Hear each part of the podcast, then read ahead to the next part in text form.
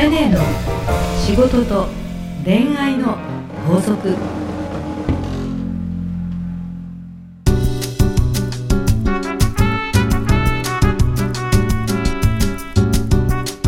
番組ナビゲーターのナグーです。カエネーの仕事と恋愛の法則。本日は公開収録バージョンでお送りします。それではカエネーよろしくお願いします。いやいやいやいやいやいやいやいやいやいやいやいやいやいやいやねすごいじゃん、なんかね何一人でも飲んでんのいやもう始まる前から顔が赤いと言われている私ですけど、今日公開収録のメンバーよりも先に飲んでんじゃん、すいません緊張しちゃってなんでねそうですか、まあ3年ぶりなんですよ三年ぶりこの公開収録っていうのがそうですか、ねよかった今日ちょっとね、あのみんなに見えなくなるんですけどアダルティーよ、いやー。ねスーツ姿の男性から、そうそうそうそう。今んとこ、ねえ。はい。あの公開収録でそ 卒業していくメンバーもいるしね。ということでねはい。はい、今日は、はい。蝶々っていうですね、はい。あのカエネが経営されている、はい。これはなんレストラン？ワインビストロ？ビストロ？バル？はい、ね。そうですね。バルに来ていただいていてね。今日はですね飲み放題 우와. ということで、はい。お酒飲み飲みながらの、はい。飲みながらの飲みながら 食事しながらの。ということでいきたいと思いますね。はい。で、うん。あのねリスナーの皆さんにはい。お伝えしますと、はい。えーまあ6月7日、うん。14日で帰りへの仕事と恋愛の法則を配信します。はい。で6月21日と6月28日で女性客マーケティングを収録していくということで、はい。まあ、カエネが2つ今番組やっているのでね、うんうんうんうん。その2つをこの一気に公開収録で録音していこうという企画でございますね。わかりましたはい、でもあの聞いてる人は同はじあのメンバーで今日リスナーいるから、はい じゃああの悩み相談の時と、それからちょっとビジネスをいろいろ皆さんにお聞きしたいっていうこととね、はい両方やっていきたいと思います。そうですね。はい。あの私もちょっとあの二面性で。二面性で。二面性ででいきたいと思いますね。ね、今日せっかくだから、うん。いつもよりかちょっとディープなねお悩み相談なんかもね。殴って何回もさ、ディープなとこ持ってきたがるでしょ、はね。はい。あのディープって彼にとってのディープって何なのか聞いて。ディープって何？ディープっていうのは、うんなかなかこの配信で、うん。こう言葉にするにはちょっとドキドキしちゃうような内容あのですね、はい。リスナーの人に正直に言いますけど、はい。実は放送をしてない時にあの関係者の悩み相談を受けてるんですよ。であの関係者のあのいろんな話を、えっとするんだよね。そうなんでね。それを、はい。あの公開してくれっていう時があるんですよね。そうです。ディープバージョンでね。そうね、はい。でもちょっと個人が特定できちゃまずいような話がすごい多いよね。そうですね。まあちょっとスレスレな感スじで。レスレな話が多いもんね。じゃああのかえね、はい。じゃあ何しろ、うん。まあこういう場所なんでね、はい。乾杯して始まりましょうよ。あそうしますか。はい、わじゃあ皆さん、はい。グラスを持っていただいて、はい。公開収録、はい。じゃあ一言お願いいたします、皆さん公開収録ですけども、まあ、とにかく楽しくあの悩みがあろうとなかろうと 飲んで友達になって帰りましょう。今日はよろしく乾杯！乾杯！はいナグー。はいお願いします。ありがとうございます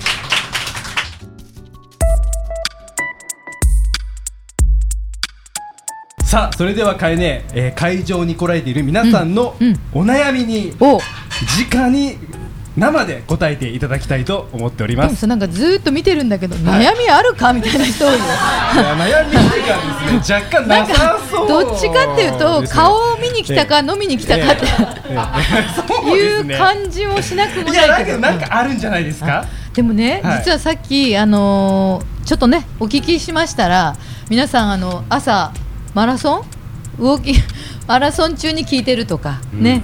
それから、えっと、運転中？なんですか？電子通勤中に聞いてるとかですね、あとあの彼氏さんが私の大ファンとか。であの彼女に聞けと言ったとうん、そしてあの彼女がそれでこの放送を聞いてずいぶん考え方が変わったとか。いやもっと真面目にやんなきゃね。性格が変わった人もいるって言ってましたよ。そう、ね。なんだかあの、うんこんなに気軽にやっててよかったかなって。話したことをほぼ忘れてる感じですけどね。毎回そのまま生でやってそのまま終わって過去のことは一切覚えてないという ことなんですけど、またいいんだと思うなんか先ほどお聞きしましたら何度も聞いてるとかね男性の方も何度も聞いてるんですか？そうですね。あの聞き逃したところを、はい、聞き逃したらまた聞いたり。えー、そんないいこと言ってる？もっと自信を持ってそうなんですね。ありがとうございます。でははい。じゃあ早速ですがうん。一人目のうん。相談者をはい。募りたいと思います。はい。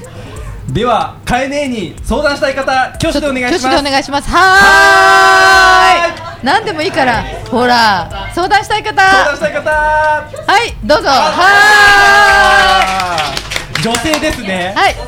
こちらにいて。じゃあ前の方に。はいどうぞどうぞどうぞ。はいどうぞ、はい質問でいいですよ。はい。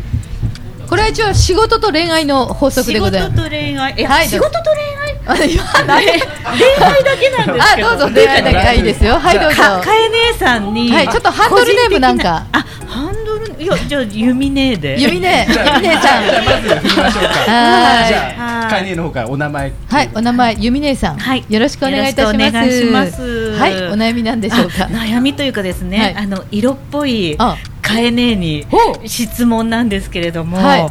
あのすっかりあのそういう恋愛体質とかがなくなってしまっていて。あ。それでかえねえ見ると、はい。なんか色気が出てる。おでそういう色気ってどうやって出してるんだって 面白い悩みが来ましたよ。なるほど。はい。えーでも恋愛体質で自分が亡くなったと、その何何？あの関心がないの？うん、だから関心もないんだろうですね、きっとね。だからその辺うんもどうしちゃったんだろうみたいな。でもかえねえはうんなんか一歩ずつ出てるような気がするんですよ。一歩ずつ出て一る。歩ずつなんか歩くたんびになんか色っぽいぞ みたいななんかそういう感じにだから仕事してる時も、うんあなんか出してないみたいな感じに見えてあのさ仕事と恋愛っていうことになっちゃうんだけど、仕事と恋愛の絡みになっちゃうんだけど、うんうん男性陣に教えられたの。たくさん。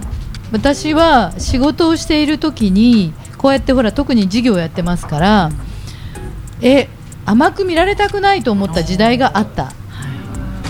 とかあの仕事ができる女風にならなきゃいけないと思った時代があったの。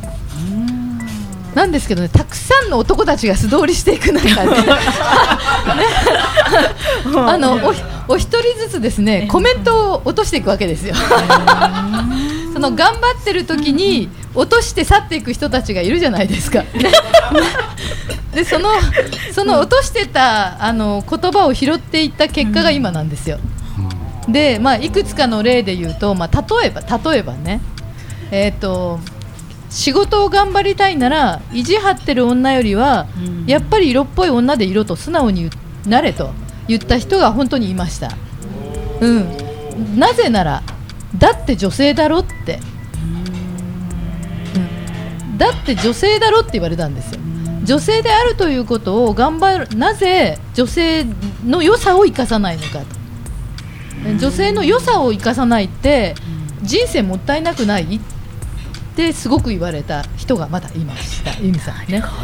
でまたですね私途中でちょっと仕事のお付き合いですっごい下手なんだけどゴルフをしなきゃいけない時期があったんですよ。下手なんだけどね、でお仕事のお付き合いを広げようと思ってゴルフを始めたんですね、えっと、なぜエグゼクティブはゴルフをするかっていう本があって、でその本をプレゼントされてそしてとにかくエグゼクティブは人脈を広げなきゃいけないからツールを持てとでそのツールの一つにゴルフって言われてでゴルフ行ったんですよ、でその時にねまたある男性が言葉を落とすんですけどね。あのねえっとねお前なってゴルフの時は誰も後ろからこうついていくから、ねミニで行けと言われたんですよ。えーってまた言ってえーってまた思ったんですよ。なんでって男ってってまたそこで思った。の、そしたらね、ゴルフ場はねって自由なんだから後ろから見たら年齢関係ないんだから ね。ね。永遠に男はミニが好きだって言ったんですよ。そしたら今の韓国のはいはいはいね、ゴルファーの方が出てくるとですね、あの ずーっとずーっと男性がついて歩いてますよね。ね、でそれはあのいやらしくとかそういう意味じゃなくて素直に生きろと。そして女に生まれたということの時間を大事にしろっていうこう方々の言葉がですねポロポロ落ちてきたんですよ。で3番目にダメ押しの人がいて。で私ね、20代と30代ほとんどパンツなんです。へえパンツ姿でなぜなら動きやすい出張しやすいで、パンツ姿だったんですね。で出張もしやすいじゃないですか。であの、まあ、楽だよね、だその人がねビジネスはスカートにしろって言ったのがこの3番目なんですよでねなんかあの男性はうなずいてるんだけど。でえ仕事にそれまでは例えば胸が開いてる女性を見たらえ女売っちゃってとか、ね、なんなんとなくねあの女性が女性に抵抗感があって、女性っぽくしてる人に対してちょっとこうえ？って思ってたんですね、だから色気を振るいまくのと女を生かすのは意味が違うって言われたんですよだから色気を振りまくってのはいやらしい色だけども、えっと、女を生かすのはビジネスだって言われたんですまたそこで。でねえー、と思ってワンピースの会社作ったの。あ 素敵だね。それはルーベリカ。そうなんですよ。うまいな。そういう。いやあのパンツに代わるシワにならなくて、出張に行け行けて便利なというほら頭の中ではシワにならなくて汚れてもいいっていう服を着たいのにスカートにしろって言った人が3番目にいたからどうしようと思ってワンピースで、えースウェット素材のものを考えたって感じなんです。あのということで由美さん。いや別に可愛いもん日野さん。あれありがとう。本当にね。可愛いって思うしね仕事ができて可愛いって最高じゃないですか。それがね、だから、うん。この3人の男たちを通っていった年月で、今日が一番可愛いのよ。あーなるど。うもありがとうございましいやいやいやいやいやはということで頑張ってよ。あのよろしいですか？あの今日パンツ姿だけどね。かりパンツだわはい頑張っじゃあて。格好からっていうところですね格好からゆみさん、はいありがとうございました。ありがとうございましたじゃああとですね、はいもう一名いきもう一名ましょうかはいじゃあカエネに質問したい方どうぞどうぞ。い何でもいいですよ。はい。ありませんか？はい。あじゃあどうぞ。またはい。女性ですじゃあ下のお名前で、はい。もう何でも何でもハンドルネームで。こんにちはこん。にちは、西です。西さん。はい。はい。可愛いですよ西さんも。はい金金融に勤めているはい45歳です。はい、年齢言っちゃってありがとうございます。金融に勤め勤めてる45歳の西さん、ありがとうございます。よろしくお願いしますよろくお願いします。あの会社の働き方とか会社での働き方とか、うん。チームのマネージメントの仕方っていうのを、うん。この2ヶ月、はい。もうポッドキャストをいっぱい聞いてずいぶん自分の中で変わって、チームのメンバーに対する気持ちとかでそのいるメンバーでうん。頑張る成果を出すっていうことを、はい。もっと目標にするようになって、うん、肯定をするそれであの褒めるフィードバックをするって言って、うんあのコミュニケーションをもっと取るようになったらだいぶこう形が変わってきたなとは思うんですね。ありがとうございます。え、それ何カエネのその番組の中で？てあのあ、そう、そんなこと言ってた？言ってました あのチームは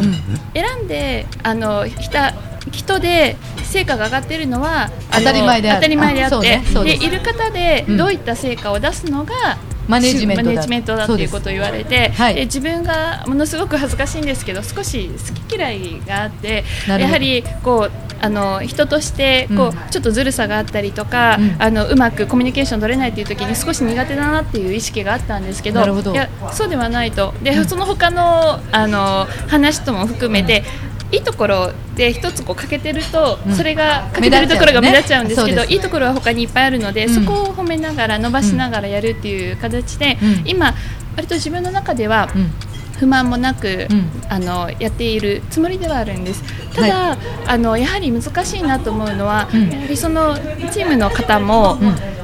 こう自分の中でこうやりたいことあとは他の部署の人偉い人とかのコミュニケーションが、あの結構あの強くて、うん。こう私を飛び越えていろんなことをしていくとかあの隣部下が？部下。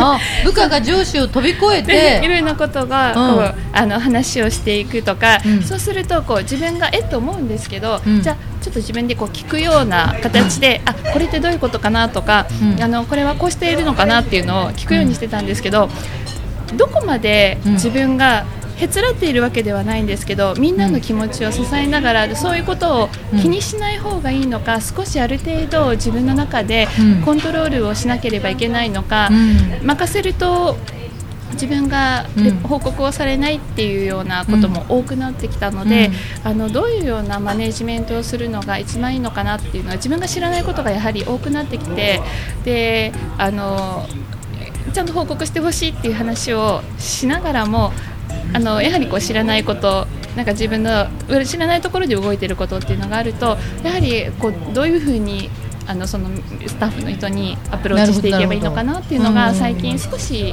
まだ悩んでいるところです。なるほど。部下は何名ぐらいおられますか？今は二人でその部下が上司を飛ばしていろんな情報を横につないでしまったり、あの他の部署の他の部署とと話をしたりすることがあってほうれん草してほしいとかまたはどこまで介入してほしいかって感じってことですね。うんわかりました。はい。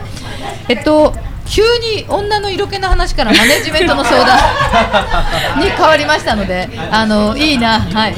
素晴らしいですね。はい。えっとマネジメントの話なんですけれどもえっとまず放任とね放任とマネジメントっていうのはまず違いますからね、だから束縛するのと放任も違いますからね。マネジメントっていうのはチームでえある目的に向かって達成していくっていうことだから自分のチームのゴール目的が何をするミッションを持ってるかをきちっとまず理解できてますか？3名できちっと理解をしておく。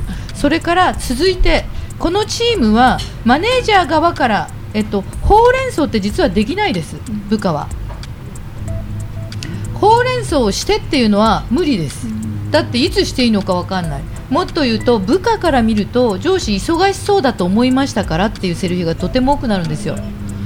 えっと上司からすると組織の中のリーダーシップを取っているから自分は会社のためにある遂行業務をするためには部下の動きを知らなきゃいけないと思ってる。ところが部下から見ると組織で見てるのではなく自分と上司の関係性で生きてしまうから、どうしても上司が忙しそうだから言わなかったとか大変そうだと思いましたとかっていうセリフがよく出ます、なので上司側から、えっと、まずこのプロジェクトは1週間に何回ミーティングが必要ですとかこのえプロジェクトは月曜日の朝必ずミーティングをして例えばスカイプでやろうね、というふうにほうれん草をしてねではなくほうれん草をしなければならないという仕組みを作る。その方がいいと思います、レールに乗ら乗っていくっていう形ね、でそこでディスカッションをしてチームで歩んでいくことがいかに大事なのかってことを教えていかないといけないと思いますよね。やっぱり自分が上司であるってことは上だからこそ見えてることと下だからこそ見えてることがあって下の人が上になってないからこそわからないことっていっぱいあるんですね。うん、なので自分が降りていって今一度上司との関係性をどう作ったらいいかを見ていくってことが大事です。うん、なんかヒントにはなるでしょうか？あ。ります。うん、なんかやはりこうほうれん草をやはり評価をしていて、うん。あのか見ないとうん。どういうことをやっていてどういうことをうん。しして自分が何の成果を出したのかっていうのが、うん。あのきっちりやっぱり私が聞くまでも言ってもらわないとわからない、評価もできないっていう話を昔ちょっとしたことがあって、うん。それが良かったのか悪かったのかなとも思ったんですね、うん。ただ評価をできないって言ったことで、うん。少しずつは報告があこれ今やってますとか、うんうん。今ミーティング行ってますとかっていうのはうんうん。やっと言ってくださるようにはなったんですけど、うん。ただこういろんなことがあ、うん。自分が入ってないとか自分が知らないって言って、マイクロマネジメントをするつもりは全くないんですけど、うん。あの大きなところのロットが進捗が分からなければ、うん。責任の取りようもない、ね。確認のしようもないので、うん。それがどこまで言ってああ分かりましたっていう感じになると、うん。どこまで言っていいのかなどういうふうに伝えればこう伝わるかなっていうのが、うん少しこう日々のコミュニケーション、うん。自分から取ろうとはしているんですけど、うん相手とどういうふうに向き合っていったらいいのかなっていうのが。あとまあたまたま今お二人ですけど部下が要は複数頭数いるでしょ、あの今日も私スタッフいますけどあの基本私が部下に一番注あの気をつけてしているのはえっと一人個別ずつでやらないんですよ、あの必ず同時に複数のメンバーのチームを一緒に呼んでみんなに同じことを同時に1回で言う、うん。それを個別の子で言うと、えっと、自分のことを否定されてるのかなとか、うん。えっと、自分の報告が少ないのかなとか、あの個別の攻撃に取られることがあって誤解されることがあるんですね。でマネージメント側はそうではなくてビジネスではほうれん草してほしいのよって思っていたりだって言われないと見えないでしょって自分は思っているんだけども言われた側は個人で言われてしまうと私に対してちょっともう究極言うとですよあまり好きじゃないのかしらとかあの彼女より私の方が、えっと、好かれてないかしらとか評価されてないかしらって他人と比べてしまって上司が自分に発言をすることに対して自分が評価が低いんじゃないかとか。と取られがちなのでチームでほうれん草が大事という機会は1週間で何回しようねとかえ自分の個別のプロジェクトは個々に A さんと B さんのプロジェクトが違っていてもそれぞれ A さんのプロジェクトは3日ごとにやってくれると B さんがいる前で言うんですよ。で B さんにも A さんのプロジェクトは2日ごとにやるよっていうことをサイクルで回すよ。なぜならこのプロジェクトはこういう長期間だからこういう中期間だからっていうのを同時に2人に言うことでトレーニングをしていって、仕事ってって話をしていかないと、個別に取られるっていうことが誤解を招く。それが余計成長を阻害するってことがありますね。うん。そうですね。わかりました。はい。はい、ありがとうございます。なんかあのちょっと少し自分がうん。個別にもう少しあった方がいいのかと思って、チームミーティングとは別に、はい。あの個別での話っていうのもはい。機会を増やしていたんですけど、はい。もう少しこう全体でうん。話をして、全体でそれぞれちょっと2人とも違う仕事をしているので、なるほど。管理をするように、はいえっとね、チームマネジメントのすごく難しいところは、えっと、チームできちっと同じ条件、うん。状態の話をするっていうことは絶対大事です、うん。ただ個別のモチベーションが下がってる時とか、個別の子がちょっと危ないなって時はあるんですよ、うん、そういう時には大丈夫？とかっていう連絡をしてあげるのは個別でもいいと思うんですよ、はい。うん、だから仕事の考え方のストーリーの話と、えっと、個別の状態の話は別に考えた方がいいと思いますね。わかりました、うん。ちょっと頑張ってやってみます。はい、やってみてください。ありがとうございます。はありがとうございましありがとうございま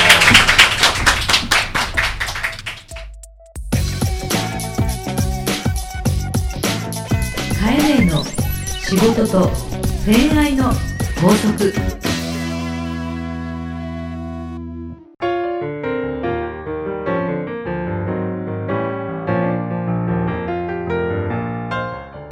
エンディングですがかえねいかがでしたか？いや、なんか、お顔見見るとドキドキしちゃう。そうですか？ドキドキしてるんですか？いや、あの、やっぱり表情とか姿とかね、はいあの。見えちゃうから、はいね、あの、お話しするにもさ、いつもの想像と違ってさ。そうですよね、うんまあ、いつもスタジオというかオフィスの中でうんうんうんうん2人とかね、うんまあ、安さん含めてやすさんと3人とかね殴しかいないから。そうそうそうなんか男の前でね。なんかポッキーとか。